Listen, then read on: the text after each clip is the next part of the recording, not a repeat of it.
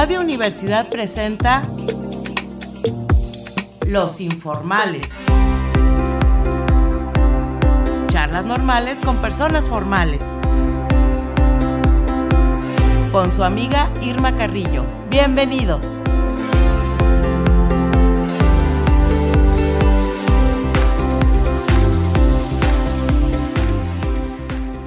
¿Qué tal amigos? Muy buenas tardes a los amables radioescuchas que nos acompañan en esta edición de Los Informales. Ya saben que pueden escucharnos a través de las frecuencias 88.5 de FM en San Luis Potosí y 91.9 FM en Matehuala o bien a través del sitio de radio y televisión universitaria de la Universidad Autónoma de San Luis Potosí.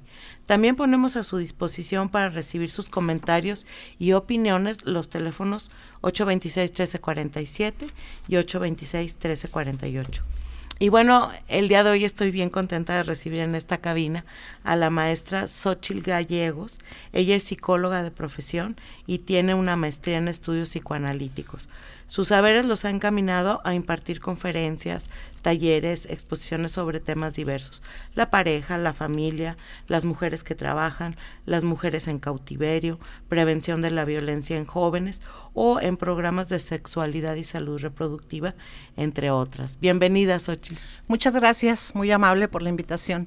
No, pues estamos muy contentos de que estés aquí. Y bueno, pues en, en, en este marco de, de, del 8M, que ya se aproxima el Día Internacional de la Mujer, eh, yo quise abordar un tema que es este pues básico en la vida de una mujer y es esta percepción que tenemos nosotros del, del cuerpo y sobre todo en, en este tiempo de inclusión, ¿no? Se habla mucho de que este, ya tenemos que aceptarnos como somos, gorditas, chaparritas, altas, así como la canción, este, me gustan gorditas, chaparras, altas, bajitas, etcétera, así. Tenemos que, que este, pues aceptarnos, ¿no? Pero qué tan cierto es eso, ¿no? Entonces, bueno, pues vamos a platicar con Solchi sobre eso. Primero, bueno, pues este, a mí me gustaría saber cómo, eh, cómo se divide esa percepción del, del cuerpo. Me decías que era simbólico, a ver. Mira, según el psicoanálisis existen tres formas de, mirar al cuerpo. Real, simbólico e imaginario. Lo real es así, la carne, lo que estamos tocando. Lo simbólico es la percepción mental que tenemos de nosotras mismas. Y el imaginario es lo que vemos en las revistas, en los periódicos, en la televisión, eh, como el ideal de figura, de figura de nuestro cuerpo. La cuestión es que pareciera muy fácil, pero somos una población que estamos muy marcadas por la religión, por la moral, por la culpa, por el menos uno, dirían en cuestión de, de, evaluarnos en nuestro valor a partir de Eva y, y las manzanas. Entonces la cuestión es que en la medida en que podamos ir derribando esos mitos, tirándolos, porque efectivamente, bueno, pues ya, ya pasó el tiempo de, poner la otra mejilla. Ahora ya existen los derechos humanos y la violencia ahora es un delito. Cosa que por durante muchos años se normalizó esa violencia en nuestro México tradicional y machista. Bueno, la pregunta es la siguiente, aceptar nuestro cuerpo. Eh, se oye bien bonito y así debería de ser. La cuestión es que tenemos una imagen distorsionada de nosotras mismas. Un ejemplo, eh, podemos ver a una chica guapa, vestida normal, como que va a sus clases o a trabajar en jeans o en shorts o en lo que tú quieras, vestidito. Entonces podemos ver a esa chica viéndose en un espejo. Entonces ella se va a ver distorsionada ya sea gordita o delgada o según sea su, su demonio interior, ¿no? Ajá. Y podemos ver también que otra persona, por ejemplo, la mejor amiga, la puede ver así, más parecido a cómo se ve realmente, guapa, este, probablemente pelo largo, chino, lacio, rubia o morena. Al final la belleza es universal, ¿eh? Y cada quien tiene sus propios gustos, pero la mujer por excelencia mi padre decía que todas éramos bonitas y que con una bañadita estábamos mejor, ¿verdad? Entonces yo creo que aquí no es tanto, es que tenemos que aprender a querernos a nosotras mismas, a valorarnos, a ver nuestro cuerpo de pies a cabeza, a tocarlo, a, querer eso, eso que estamos viendo y eso que estamos palpando, porque bueno, eh, desde la perspectiva de la reproducción y de la religión, el cuerpo humano da vida, da vida, pero también el cuerpo humano sirve para prolongar, para prolongarse a sí misma y crear objetivos nuevos. Eh, la maternidad no es el único destino de ser mujer. Ser mujer, si lo buscamos en un diccionario, dice mm, ser mujer, eh, persona del sexo femenino que tiene hijos o que da a luz. Y luego mujer de la vida galante, este mujer que se viste exóticamente o vende sus servicios sexuales. Pero no viene una definición así de mujer, mujer como tal te tienen que encabezar como madre, hija, esposa de. No, no, no dan la opción en el, varios diccionarios, ¿eh? de que la mujer puede ser mujer sin tener hijos y puede ser mujer sin estar casada. Pero lo que sí no deberíamos de permitir es ser una mujer que no tiene sueños, que no tiene metas, que no tiene un motor que la haga moverse, levantarse, hacer, crear, pensar y, creo que por ahí va la, diferencia entre aceptarnos nuestro cuerpo así como tal, como una masa de huesos y sangre, o, o ver esa, toda esa probabilidad de vida que tenemos, de ejercer nuestra decisión, nuestra autoridad, nuestros pensamientos, nuestros sueños. ¿Y cómo, cómo es ese proceso de, de aceptación, porque bueno, yo, yo escucho mucho de que hay que incrementar la autoestima y hay que querernos a nosotros mismos, pero ¿cómo es ese proceso de querernos? ¿Cómo se le hace, ¿Cómo se le hace? Porque no, no, no hay así como obviamente una, receta. ¿no? O sea, sí, este, todos tenemos eh, vivencias y, y, situaciones diversas que nos hacen eh, tener capacidades diferentes eh, para, para querernos o no querernos. Pero, pero eh, a veces este, el ser agresivo tú no me estés diciendo eso, yo a mí me gusta como estoy y no sé qué, ya, ya este implica, aparenta una autoestima y realmente pues es que estás a la defensiva, ¿no? De lo que te dicen. Bueno, lo que pasa es que hemos vivido mucha violencia las mujeres a través de los siglos. Entonces, Germán de esa en algún artículo decía que todo este odio que se manifiesta, por ejemplo, en las marchas que próximamente vienen, se debe precisamente a todo ese odio que hemos vivido a través de siglos. Entonces es como o sale o me ahogo. Pero bueno, contestando tu pregunta, eh, iríamos a lo siguiente. La autoestima es una construcción eh, familiar, íntima, personal, porque nosotros nos educamos en el hogar, en la familia, en la aceptación de la familia. Incluso eh, vamos a suponer una mamá que maldice o que le dice al niño que es tonto. Imagínate, un año tiene 365 días. Si la mujer está insatisfecha, si la, eh, sexualmente y de objetivos, si la mujer está malhumorada, si la mujer está celosa, es muy probable que tenga ese tipo de comportamiento con sus hijos eres un tan, tan, tan. Entonces imagínate una criatura estar oyendo eso todos los días de su vida. Sí, no, o tres veces cada tercer día. Durante toda su infancia, ¿verdad? Eh, infancia y adolescencia en algunas ocasiones. Entonces, ¿qué va a pasar con esta niña o con este niño? Pues ya desde ahí la autoestima va para abajo, en picada. Porque si lo único que escucha son insultos y son menosprecios, pues eh, eso va a repercutir definitivamente. Y te la acabas creyendo, ¿no? Yo soy esto, yo soy aquello, tal. Sí, así es. Y entonces ya la autoestima ya podríamos ver que el núcleo esencial ya está dañado. Ya porque por todo lo que él recibió.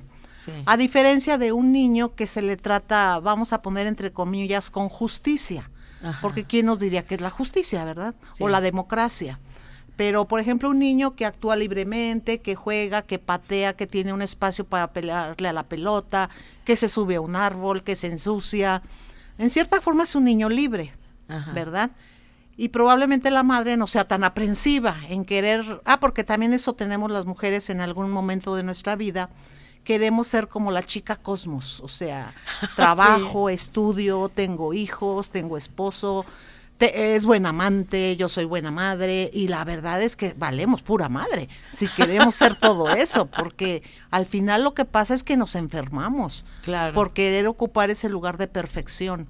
Y entonces paso número uno, aceptar, no soy perfecta, no soy superhéroe, soy una mujer con muchas necesidades, pero también soy una mujer que puede salir adelante a partir primero de reconocer mi necesidad de afecto, de aceptación, pero que también eso yo lo puedo cubrir con nuevos saberes, con cosas que a mí me llenen el alma, ya sea leer un libro, coser, tejer, bordar, em, hacer propuestas, propuestas políticas, propuestas familiares, eh, apoyar, por decir si hay un enfermo, bueno, apoyar, ¿verdad? Yo cuido ahorita, tú cuidas después, porque regularmente los, los papeles así de, de donde se necesite esfuerzo, se le dejan a las mujeres.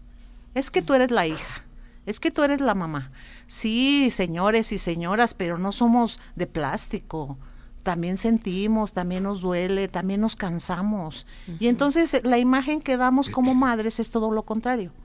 El Día de la Madre se estatuyó a partir de que en los años 60 venía la ola feminista de Sudamérica y rápidamente los, los presidentes y gobernadores se pusieron al tiro e implantaron el 10 de mayo. ¿Qué nos dice el 10 de mayo? Pues que la madre, la buena madre, ¿no? ¿Cómo es una buena madre? Una mujer que atiende, que cuida, que no cuestiona, que abnegada, lo acabas de decir. Y entonces, pues yo te preguntaría, ¿eso sería ser buena mujer? Pues no, claro que no, o sea, hay, bueno, tiene muchos, muchos matices, pero el, eh, este, el reconstruir, bueno, ya, ya nos echaron a perder de chiquitos o de chiquitas. ¿Cómo reconstruimos esa autoestima para, para volver a, decir, a querernos y, y aceptarnos? Bueno, pues este fue el estuche en el que me tocó vivir, ¿verdad? Exacto. ¿Cómo lo voy a hacer? Bueno, la cuestión es precisamente primero reconocer que no somos perfectas. Y después puede surgir una pregunta muy personal y muy íntima. Yo, Xochitl, ¿qué quiero hacer para mejorar mi cuerpo? A lo mejor soy muy materialista, ¿verdad? Pero al final, si no me hago yo la pregunta, ¿quién me la va a hacer? No, nadie. Solamente voy a vivir de lo que los otros dicen y me voy a sumir en la tristeza, en la depresión o bien voy a optar por decir que me vale. Pero también eso lleva a una carga de, angustia y de violencia. Entonces, si yo acepto que no soy perfecta, por decir, yo soy niña, tengo 14 años, y me veo de mis piernas delgadas, y me veo este pues gordita de mi abdomen, porque recordemos que esa edad del cuerpo apenas se está acomodando hormonalmente. Entonces yo como jovencita, en lugar de ponerme a llorar, porque muchas veces se hace, ¿verdad? Lloro porque ¿cómo le hago para adelgazar? ¿Cómo le hago para ser popular? fíjate que yo sí lloré cuando tenía 14 años y mm. me vi así como que Sí, e, es, algo pobrecita de mí. es algo que nos da risa, pero que en su momento es una tragedia. Sí, es una tragedia. Entonces yo creo que aquí vale bien preguntarse mamás que están escuchando, niñas que están escuchando, yo qué quiero? Bueno, quiero tener mis piernas torneadas mi reina, ¿hay bicicleta? Salte a, dar, a hacer un rato de bicicleta o una bicicleta fija. O ejercicios. O, ejercicios. Pero si yo, mujer, chica, adolescente, no lo hago, nadie lo va a hacer por mí. Es como se dice, ni quien te pueda ayudar.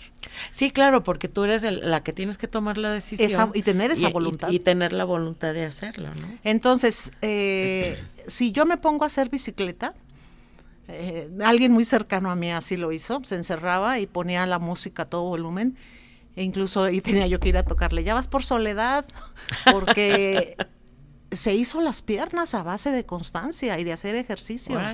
Ahora tiene unas señoras piernas que mis respetos, mis respetos. Bueno, así puede ser con el estómago. Bueno, ¿qué se puede hacer? Pues primero, muy sencillamente, nos podemos quitar los carbohidratos y no todos. Eh, bajarle al refresco, al pan, a la tortilla, a las pastas, que se me hace insignificante, pero muy, muy bien. Es una respuesta muy buena porque de poquito en poquito se llena un jarrito. Si yo bajo a la semana 20 gramos o 100, ¿cuánto va a ser al mes? No, pues ya es medio kilo, ¿verdad? Entonces, ya... Entonces yo como mujercita, como niña, como adolescente, tenemos que hacer una visión a largo plazo que muchas veces no ocurre a esta edad. Sabe, pareciera que en esa edad nos sentimos inmortales, ¿verdad? Sí. Y, yo puedo hacer todo, yo me como el mundo. Pues sí, pero te lo puedes comer más a gusto si empiezas a, planear cierto tipo de actividades. En lugar de comerme dos bolsas de papas, pues me como una. Pero fíjate, eso es bien importante eh, que, que en, la, en la familia haya también ese tipo de hábitos y que la mamá este o el papá, bueno, apoyen a, a la chica o el chico para que este ejecute esa acción porque si si ay si le, lo empiezan a descalificar y ay no no comes pan porque no sé qué aquí todos comemos refresco y, ni modo verdad o sea hay, usos y costumbres muy arraigados en las familias. Mira fíjate que aquí bienvenida a la vida porque la vida eso es. Son obstáculos son caídas y también te tienes que levantar claro. verdad o te puedes quedar ahí llorando tu infortunio y pues qué va a pasar nada lo que puede pasar precisamente es que esa es la vida, es una serie de, de desencuentros, porque de chiquitos nos inculcan como que si la felicidad depende de uno. Si nos portamos bien, si somos buenas, si somos obedientes, probablemente seamos felices. Es más, ni siquiera nos dicen probablemente, como que si fuéramos a ser felices. Oye, y no, y además este, tienes que estudiar y, seguir una línea, ¿no? O sea, estudias la primaria, la secundaria, la prepa, una carrera, te casas, tienes hijitos. O sea, es, como una, una vida lineal, ¿no? Ajá. Y, y realmente pues no, no tiene que ser así, ¿no? Claro, y no es así, la vida no es así, no es un constante, ni la felicidad. La felicidad la construimos, precisamente aparte de esa línea del tiempo que acabas de decir los hijos no nada más es la maternidad, no nada más es darles el, el biberón, el pecho, cambiarles el pañal. Eh, leía yo a, a Dolto, una psicoanalista muy buena de, del inicio del psicoanálisis, donde ella dice que la maternidad es también ceder a tus sueños, a tus ideales, a, a todos tus propósitos de ese momento. Se trata como de prolongarlos hasta que tu mamá te sientas lista para dejar a ese bebé encargado en la guardería, en donde quiera. Entonces es necesario precisamente planear qué quiero de mí, cómo quiero vivir en un futuro. Y las personas que se lograron planear, o, la mamá o el papá estuvo duro y dale, y a estudiar, y a estudiar, y ándale, y te llevo y te traigo. Pero no depende de los padres, depende de uno mismo, porque incluso en los tiempos pasados me han contado que a veces no tenía uno ni para comprar un libro. No teníamos, teníamos que sacar copias o teníamos que compartir los textos. Así es. O, o cosas caras que nos pedían a, a, veces que no se compraban porque no había de dónde. Pero cuando la gente quiere estudiar busca opciones. Igual, si yo quiero bajar de peso, no necesito contárselo a la comunidad. Yo misma me propongo y me encierro y puedo hacer abdominales, puedo hacer los ejercicios básicos que donde quiera nos los han enseñado. Eh, bailar incluso es un ejercicio muy bueno. Uy, eso es maravilloso. Subes el volumen y te pones a bailar, hasta puedes barrer y trapear y sacudir y verás que vas a estar bien contenta. Pero se trata de ponerle uno ese empeño, ese brillo de lo que yo quiero hacer. Claro. Oye, eso, ¿y tú qué opinas de, del movimiento este body positive? Este asunto de que no importa el, el volumen de tu cuerpo, delgado, o sea, porque digo, hay chicas que son muy delgadas y que tampoco están como muy contentas con eso, no nada más este las, las chicas que están este con algún sobrepeso, una cosa así, sino que también este pues hay de todo, ¿no? El chiste es que ese movimiento lo que te dice es que tienes que aceptar tu cuerpo como es y a quien no le guste, pues les se ponen al tiro contra ellos, ¿no? Mira, se oye muy fantástico. Sí. Pero así de fantástico me parece, porque sería eliminar la diferencia. Sería aceptar que nada más somos cuerpo. Y las mujeres no somos nada más cuerpo.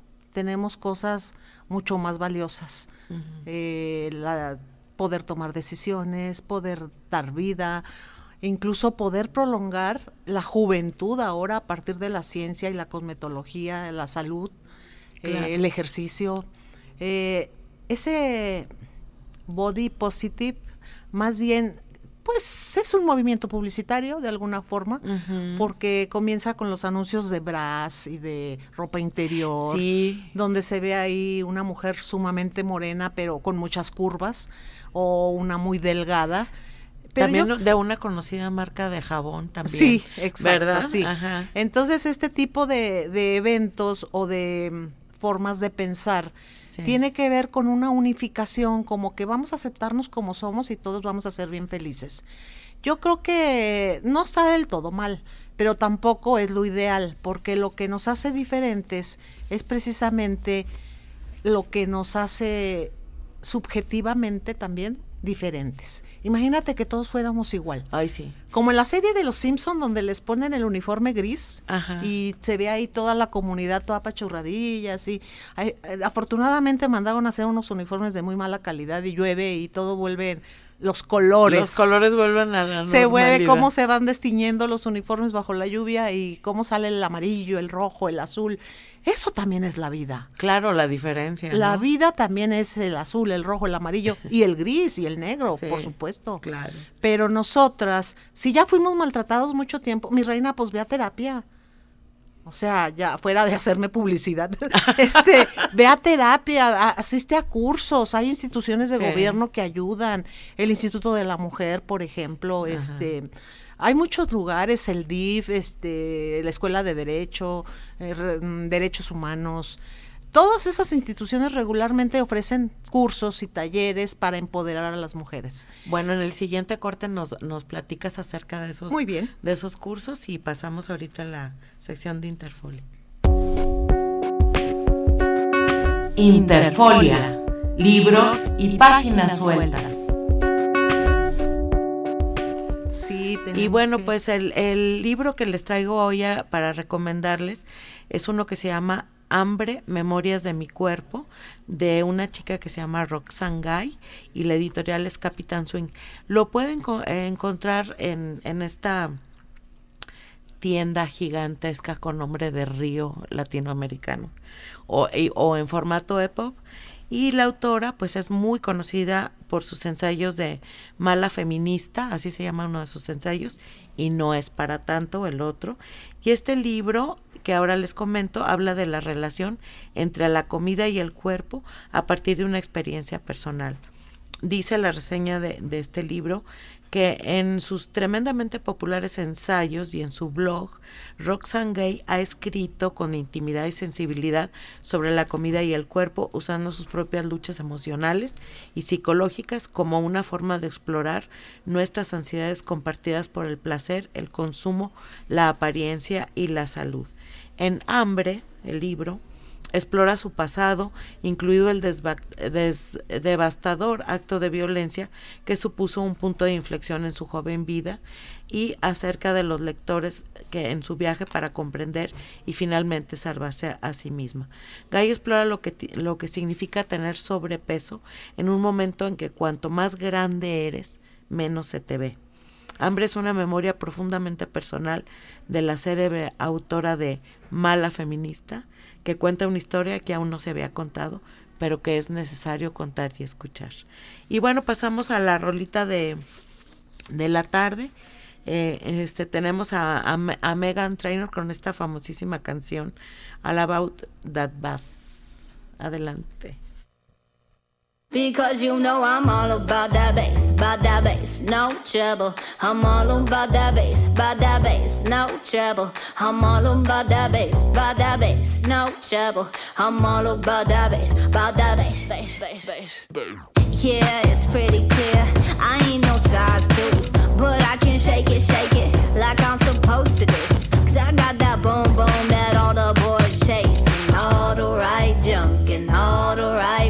Places. I see the magazines working out Photoshop. We know that shit ain't real. Come on now, make it stop.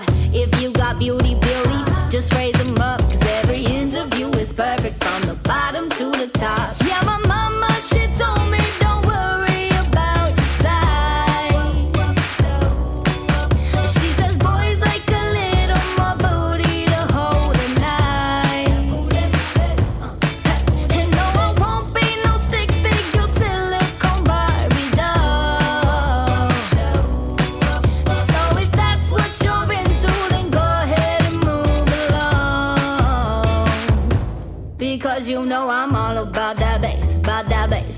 Trouble. I'm all about that bass, about that bass, no trouble. I'm all about that bass, about that bass, no trouble. I'm all about that bass, about that bass.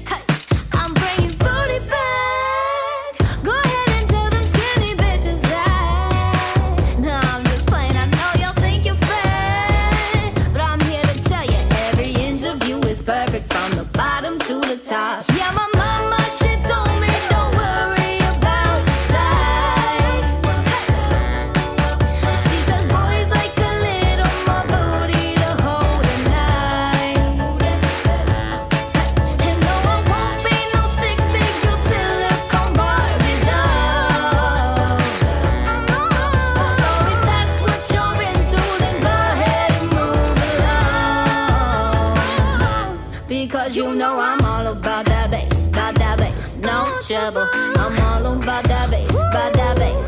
trouble. I'm all about that bass, about that bass, no trouble.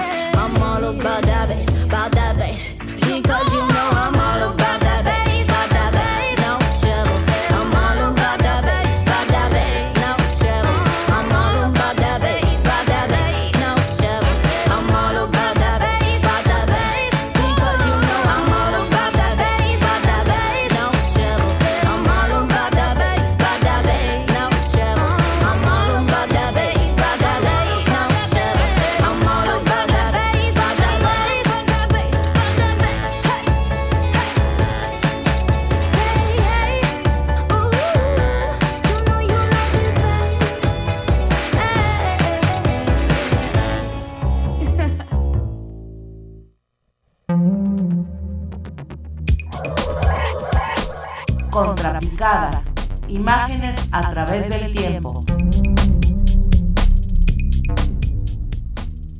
bueno, en esta tarde les quiero recomendar una película que se llama La bicicleta verde, es del 2012 y está dirigida por Haifa Al-Mansur.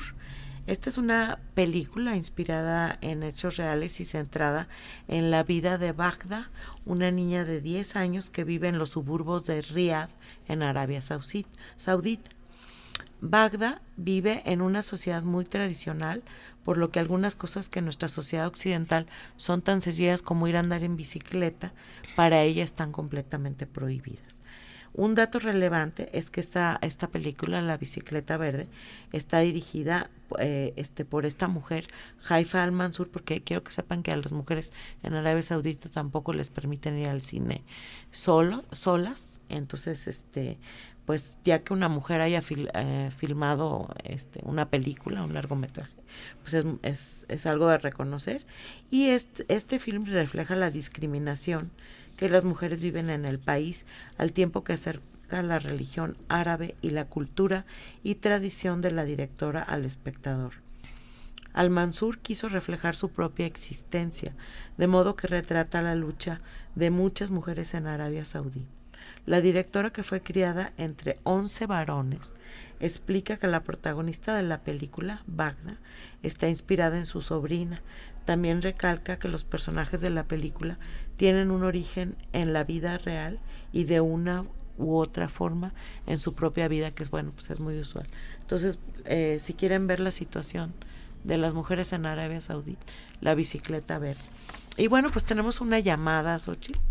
Nos llama Daniela y pregunta que si tú has escuchado o estás relacionada con el término discriminatorio llamado gordofobia. Bueno, estoy relacionada en el sentido de, de la literatura, de personas que sienten, que lloran y que están con sobrepeso.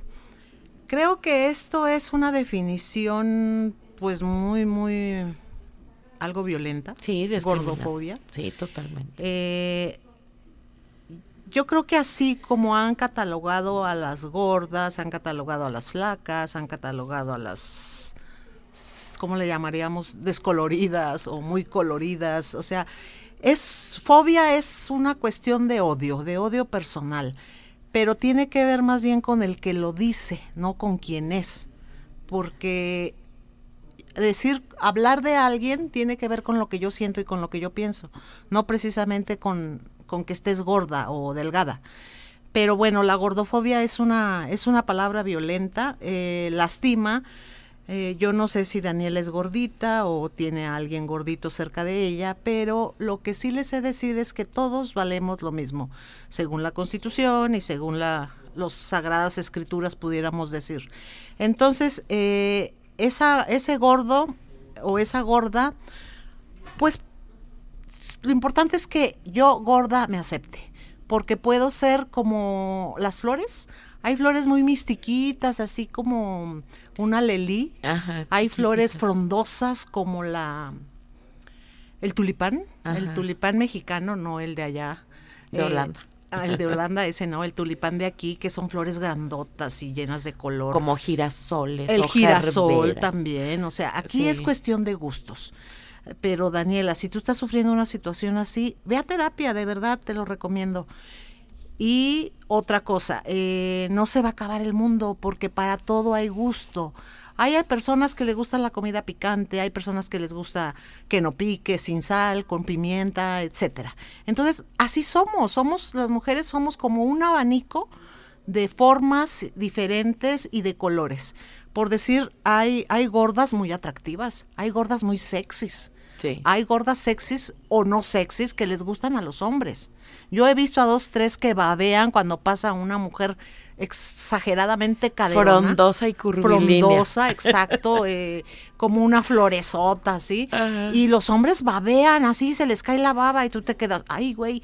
Pues sí, porque ellos tienen sus propios pensamientos, incluso eh, igual hay hombres que les gustan las, decía un chico, las que parecen tabla, que no tienen nada por aquí y nada por allá. Como cuerpo de coreana, ¿no? Que las pobres coreanas quisieran tener este, Sí. el cuerpo de las latinas, por y aquí nosotros latinos tenemos una serie de mezclas de razas donde... Y nuestro cuerpo también es noble, también tenemos que pensar en los genes, de, de dónde vengo, de una mujer obesa, de un hombre obeso, delgada, gorda. Lo único que te sé decir es que todos tenemos la, la posibilidad de cambiarnos. Si yo no soy feliz siendo gorda, bueno, pues empieza a trabajar para bajar de peso. Claro. Pero no te obsesiones, tómalo relax, así, Fíjate que- disfruta. Fíjate que dijiste ahorita una cosa bien, bien importante y es que eh, quien lanza, ¿sí? Un epíteto de esa naturaleza a la otra persona es porque el que la, la lanza es el que tiene el problema. Exacto. ¿verdad? O sea, quién sabe cómo habrá vivido o qué experiencias habrá tenido, etcétera, que, que este, emite un juicio de valor hiriente hacia otra persona.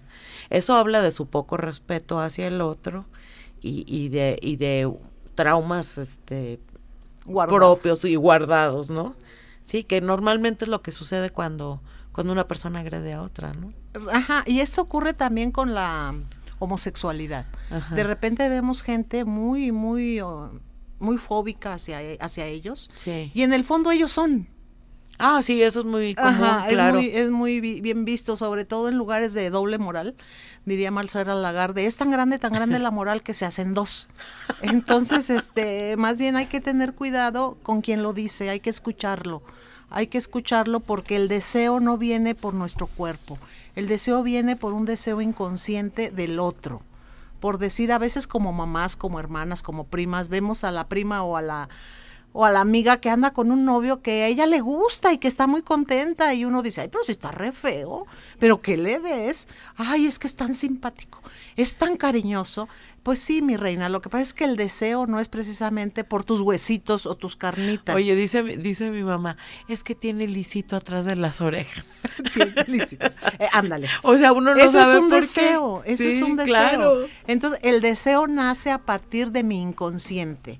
Por decir, a mí me gustan los hombres altos, eh, corpulentos, este, de pelo en pecho. de pelo en Feo, pecho. fuerte y formal, así las tres Ándale, bueno, no tan feo, no me gustan los feos. Este, me gustan formales, eso, ahora que soy adulta. Pero en algún tiempo no, me gustaba la autenticidad. La cuestión es precisamente, el secreto está en yo quererme.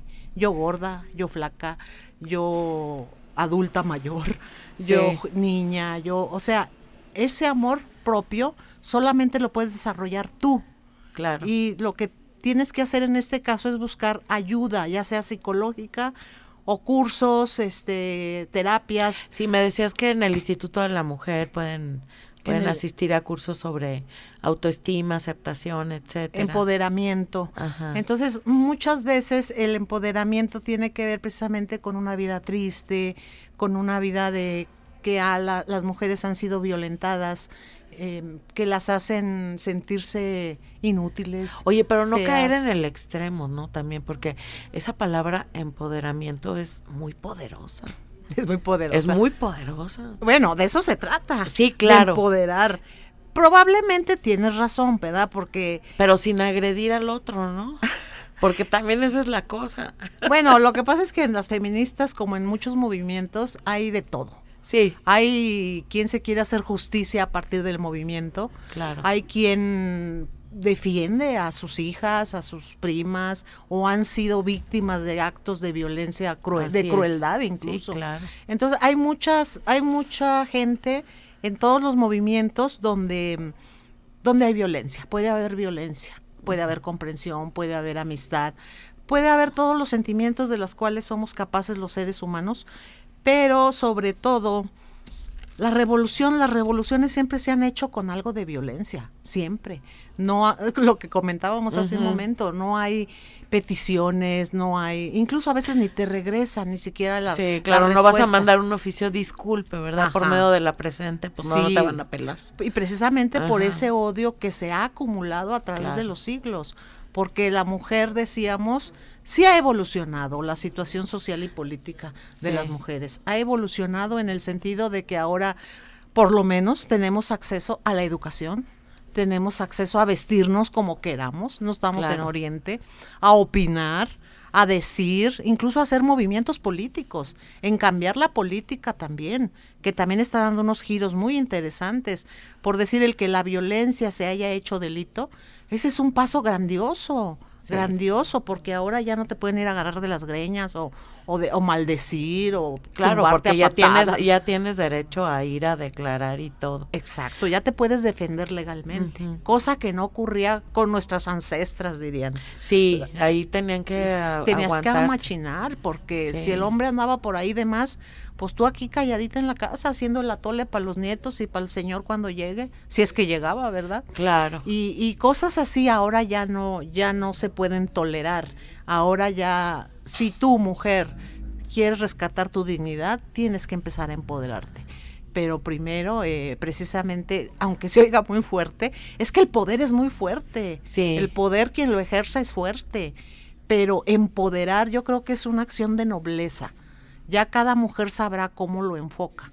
O Claro. también en base a lo que ha vivido, ¿verdad? Sí. porque hay casos de violencia terribles que aparentemente no hay no hay evidencia. Por ejemplo, una vez me enteré de casos donde con focos queman a la mujer por decir el busto, sus- su, su vagina, Ajá. su rostro, le acercan ese foco caliente Ay, Dios. y incluso hasta les han querido cortar los pezones y cosas muy terribles Sí. que, que en algún momento las feministas de escritorio o las intelectuales, eh, de repente tú no puedes concebir eso, Sí. pero existe eso aquí y en China y en, los, en las rancherías, en las comunidades, pero todo eso es un secreto a voces, no podemos expresarlo porque estás loca. O eres la esposa del regidor, o eres la esposa del, del de la Sí, cuadra, de y la tú te aguantas y te Sí, porque eh, la cuestión de violencia a veces te la toman como que tú eres la que estás cometiendo el error. Por eso te están violentando. Claro. Y yo quiero que esto se lo borren de su cabecita, señoras, jovencitas, niñas. No es así, no es así la cosa. Todos y todas tenemos derechos y tenemos obligaciones. Pero creo que el derecho más, más que más vale es respetar nuestra autonomía, respetar nuestra libertad de expresión, de pensar, de sentir. Pero nosotras mismas tenemos que respetarnos. Pero fíjate, una, una cosa bien importante que creo que, que, debemos eh, tomar en cuenta es que, que existe un, un miedo, un pánico a, a declarar, ¿no? A declarar algo que nos está pasando. ¿Sí? ¿Por qué? Porque tenemos miedo a ser, a ser juzgadas o tenemos miedo de que se tomen repres- represalias o tenemos miedo a que em, el, el señor sea eh, este muy influyente en ciertos ámbitos, etcétera, y, y este, y, y, nos haga tal o cual. Entonces, el, el miedo a declarar este es paralizante. ¿Cómo podemos vencer ese miedo? Está muy cañón. Eh, mira, siempre hay un punto de crisis en todo. Y ese punto de crisis puede servir para dos cosas, para usarlo como un resorte y brincar, Sí. o bien para tirarte a la perdición de la lloradera y cómo sufro. Sí. Es verdad, ¿eh? Sí, claro. La cuestión es que cuando uno llega al tope ya de la humillación y de ya como que si como que si fuera un, un perro, por mal decir, porque al perrito se le trata luego muy bien, o algo que no vales, eh, ahí es donde la mujer tiene que tomar la decisión. O aquí me quedo ahogada o muerta a golpes, porque Sí. suele pasar, o de plano agarro a mis chiquitos y mis papeles y me voy, me esfumo, busco, de hecho hay albergues que hacen eso, recogen a las mujeres y son lugares que están anónimos, no se sabe dónde están. Pero esto es precisamente la cultura de la demanda. Tenemos que aprender en que, a demandar. Si no ventaneas, como lo diríamos muy cotidiano, el hombre no se va a aplacar. Si tú te callas, el agresor se engrandece. Se Exacto. engrandece. Al que empoderas es a él, ¿verdad? Exacto. Entonces lo que tenemos que hacer es abrir la boca e ir a demandar judicialmente, porque esto te va a avalar a que tú el día de mañana tengas beneficios propios, Sí. como concubina, como esposa, como lo que tú seas de ese violentador. Entonces sí da un miedo, y claro que da miedo, pero da más miedo estar a expensas de alguien que no tiene la más mínima conciencia de respeto que todo arregla a golpes y a gritos. Y lo estamos viendo, las estadísticas de feminicidios son muy altas. Sí, Y no. quiere decir que hayan sido mujeres tontas. Todas las mujeres somos muy inteligentes y tenemos la contraparte. O sea, así como podemos ser muy violentadas, podemos ser muy todo lo contrario. Podemos sacar fuerzas de la flaqueza. Podem- incluso nos desconocemos de lo que somos capaces. Y bueno, hay un libro que ahorita no recuerdo el nombre, creo que se llama... mm, eh, no, no lo recuerdo, pero eh, viene un artículo que se llama Las Nuevas Medeas. Es una... Medea es una figura mm, de la mitología donde mata a sus hijos y, y al hombre, el hombre la va a dejar y se va a casar con una princesa, con una hija de un soberano. Y Medea lo que hace, Medea era descendiente del sol. Y Medea lo que hace es, este, bueno, ya lo dije, mata a sus hijos, pero sobre un contexto que nos lleva a la, la mitología. Aquí no se trata de matar a los hijos, se trata de enfrentar al esposo, en este caso es a Jasón en, en Medea, enfrentarlo y balconearlo. O sea, hacer una demanda y hacer público lo que te está haciendo.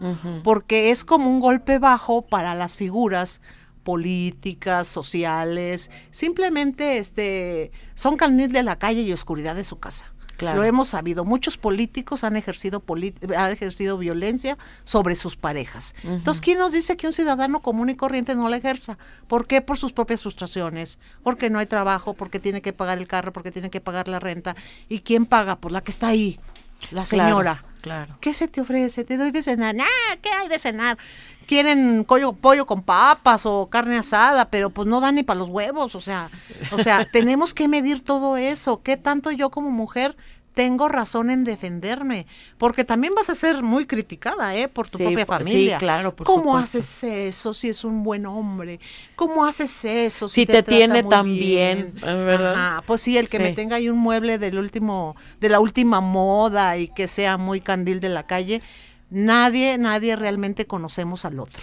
Bueno, este, lo, lo que sí está, eh, eh, es evidente, es que ya las mujeres nos estamos atreviendo a, a denunciar este, públicamente a, a nuestros agresores, ¿no? En un momento, eh, digo, ya es del, del, del cotidiano, el, el estar viendo noticias, como dices tú, de figuras públicas, y no me quiero imaginar, bueno, pues ya en la vida privada, este, de ciudadanos de a pie que, que en un momento dado, pues han, te- han tenido que, que pasar por esa experiencia de la denuncia, ¿no? Bueno, pero es que aparte es lo único que te puede salvar. Exacto. Incluso no, no precisamente es denunciar, se trata de hablarlo, de decirle a los vecinos, al de la tiendita, si escuchan gritos, si escuchan algo que crean que yo estoy en peligro, mi integridad, háblenle a la policía o métanse, porque también uno puede romper un vidrio, podemos utilizar silbatos para ayúdenme, por favor, pero tienes que avisar, si no, ¿cómo? O sea, yo puedo ir al silbato, pero no sé nada.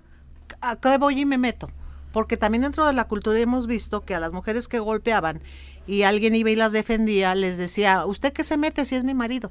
Ah, claro. También es muy de nuestra cultura. sí, claro. Entonces, si la mujer no está decidida a dar el paso, primero hay que hay que empoderarla. Hay que hacerla este consciente de su miseria que está viviendo. Es que si, no me pegas porque no me quiere, ¿verdad? Lo que estamos platicando. eso me duele en el alma. Sí, no, no, no. Entonces, mujeres, todas tenemos derecho a vivir una vida de tranquilidad. De tranquilidad y de aceptación por mí misma y por los demás. Oye, y bueno, ¿tú, tú percibes que haya habido cambios sustanciales en, en las políticas públicas, en, en, las instituciones, en las empresas, etcétera, este, respecto a, a la igualdad este, de, de géneros? Mira, yo creo que sí, sí ha habido cambios a lo mejor muy ligeros, pero no tan ligeros. La prueba está que la violencia ya es un delito. Entonces eso a las mujeres ya es como que te avientan el salvavidas, ¿no? Sí. Cuando te estás ahogando. Ha habido cambios, pero claro que también con sus consabidos techos de cristal, porque no te dejan pasar de determinada postura política. Y claro, pues es que el hombre no es tonto, los hombres han construido todo un imperio, ellos son los que manejan la mayoría de las instituciones de gobierno. Sí. Hasta ahora con nuestro querido rector que también está cambiando esas políticas y poniendo directoras en las facultades, en las escuelas. En, mi facultad hay una directora. Ah, sí. Entonces, eso es de aplaudirse. eso es un paso muy grande. Que las leyes te puedan escuchar, que puedas a poner, ir a poner una demanda porque te ven feo, eh, es, es que ha avanzado. Que nuestras amigas estén en, en direcciones de algún lugar de gobierno, el IMES, por ejemplo, Marcela García, un saludo, es, un, es una victoria para una mujer que está en la lucha diaria y que te involucras en los movimientos feministas, la victoria de otra es tu triunfo también, porque así como estuviste tú en algún momento ahogándote en las penas o en el dolor, hubo quien te aventó un salvavidas, hubo algún curso que te puso al tiro, hubo palabras eh, de amistades que te, que te levantaron. Entonces yo creo que más bien las mujeres tenemos que olvidarnos en algunos momentos de nuestra envidia, de nuestros celos, de nuestro mm, querer no soltar el micrófono, siempre quiero ser protagonista, para dar lugar a que se escuchen otras voces a que hable la gente que no ha podido hablar, a que denuncie la gente que está siendo víctima de violencia, a que incluso en lo político, si nosotras primero no nos hemos empoderado, no podemos aportar nada a lo político. Por ejemplo, la frase esta de, si es político es personal. O si es ah, personal, es político. ¿Por qué? Porque yo primero, como mujer oprimida y lastimada, tengo que hacer público que me echen una mano porque me están violentando. Claro. Y entonces de ese círculo de mujeres que han sido violentadas y que están luchando por que se evite esto, se puede surgir nuevas leyes y eso también ya está permitido. Eh, puedes elaborar, se han cambiado las leyes a favor ah, Eso es maravilloso, por ejemplo, la ley Olimpia que la acaban de poner. Es genial. Es genial. Y, otras leyes nuevas. Nuevas, sí. Entonces, pero eso todo solamente se pudo hacer a partir de que hubo una mujer que se atrevió a demandar, hubo otra, hubo otra, hubo otra, se juntaron, eh, conversaron acerca de su que, situación. Y que soportaron incluso humillaciones públicas Exacto. y juicios de valor bien fuertes y se mantuvieron y, y todo hasta que lo lograron. Pues gracias a eso y a muchas mujeres que nos anteceden, tenemos lo que tenemos ahora. Y yo creo que es, es un pecado, hablando religiosamente, soportar la violencia. Porque aparte le estás enseñando a tus hijos que es normal que, te, traten así. Exacto. Y al rato tus hijos es un también retroceso, ¿no? De todo lo que se ha logrado. Exacto. Es un retroceso. Es un retroceso privado. Exacto. Porque luego hay gente muy nice que también es maltratada Incluso golpean a los niños delante de estas mujeres nice y hombres también muy adinerados y no pueden decir nada porque tienen mucho miedo. Pero yo creo que todas en el fondo eh, el miedo es, es una emoción mm, muy, muy primitiva, pero no nos, nos sirve precisamente para salir adelante, porque el miedo nos da un aviso. Es como el Claro, nos en ponen, a- amarillo, nos ponen en alerta, rojo. ¿no? Entonces, Sí. si tú no, no intuyes eso, pues estás perdida. Tienes que, si tienes mucho miedo, analiza por qué tienes tanto miedo. Y Claro. eso te va a servir para ver el semáforo. Verde, sigo y voy y demando. Rojo, alto. Y amarillo, preventivo. Entonces, nosotras mismas tenemos que tener como un... Un, un termómetro, Exacto. ¿no? Como para medir ahí más o menos cómo está la situación y actuar de manera inteligente. y esto se vale no nada más en la casa, también en los centros de trabajo. Sí, oye, muy importante, ¿no? Crear una red de apoyo. Hay muchas, fíjate, hay muchas redes de apoyo, pero las ciudadanas de a pie, como decías, regularmente luego no acuden. Incluso en las colonias hacen cursos. Municipio ha hecho cursos de como para recuperar espacios en los alrededores, en los suburbios, que no son suburbios como los de Estados Unidos, ¿verdad? Pero luego las señoras no van. No van porque están viendo la telenovela o porque está ahí el señor y cómo van a ir a eso. A eso nomás van las viejas locas.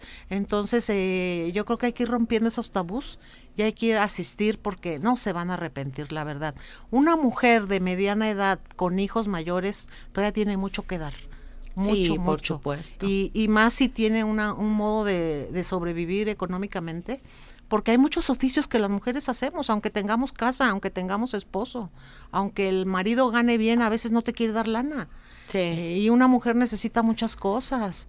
El poder lo tiene quien, quien tiene la lana, ¿verdad? Sí, pero también lo tiene quien la sabe exigir, Claro. porque la ley protege a los dos. Sí. Eh, por ejemplo, en una relación la mujer tiene obligaciones y derechos y el hombre también. Sí. Entonces, no nada más es para la mujer, al hombre también también tiene su propia defensa. Claro. Sí, él tiene que cumplir con ciertas, por ejemplo, con la manutención, pero si no te la da es violencia. Claro. Si la mujer no tiene limpia la casa y no tiene los alimentos, es violencia. Sí, al- al o sea, a los dos lados. De los dos lados. Sí. Xochitl, pues ya, ya se nos acabó el tiempo, este, pero antes de irnos, pues me gustaría muchísimo que nos dijeras eh, dónde te pueden localizar, este, eh, si tienes alguna red social o algo que nos quieras decir. Bueno, para les que- voy a dar mi celular y si no, yo aquí le voy a dejar a Irma, ah, le, le puedo dejar mi número de teléfono o pueden Sí. llamar aquí a radio y se los pueden dar. Sí, Es 44 44 27 71 39. Muy bien. Eh, WhatsApp o llamada. Lo repito, 44 44 27 71 39. Y bueno, uno un consuelo a lo mejor este, pero consuelo al fin. Eh, si me dicen que me escucharon en radio, les puedo dar una cuota muy sumamente accesible a, a sus posibilidades. Oye, pues muy padre. no podemos bueno. negar que también el dinero está escaso. Sí, claro. sí. Entonces, este, con todo gusto y Xochil Gallegos y ese es mi número. Muy bien, muchísimas gracias, Xochitl, por, por haber aceptado venir a platicarnos de, de todo, todo este paisaje de cosas que, te- que tenemos que tomar en cuenta las mujeres, desde la autoestima, querernos a nosotros mismos y denunciar. Es Claro. básicamente lo que saco por conclusión de nuestro programa. Y bueno, pues agradezco a Jonathan en los controles y los invitamos a seguirnos escuchando el próximo viernes en punto de las 18 horas. Muchas gracias. gracias. síganse cuidando y bonito fin de semana. Muchas gracias. Radio Universidad presentó Los Informales. Charlas normales con personas formales. Con su amiga Irma Carrillo. Hasta la próxima.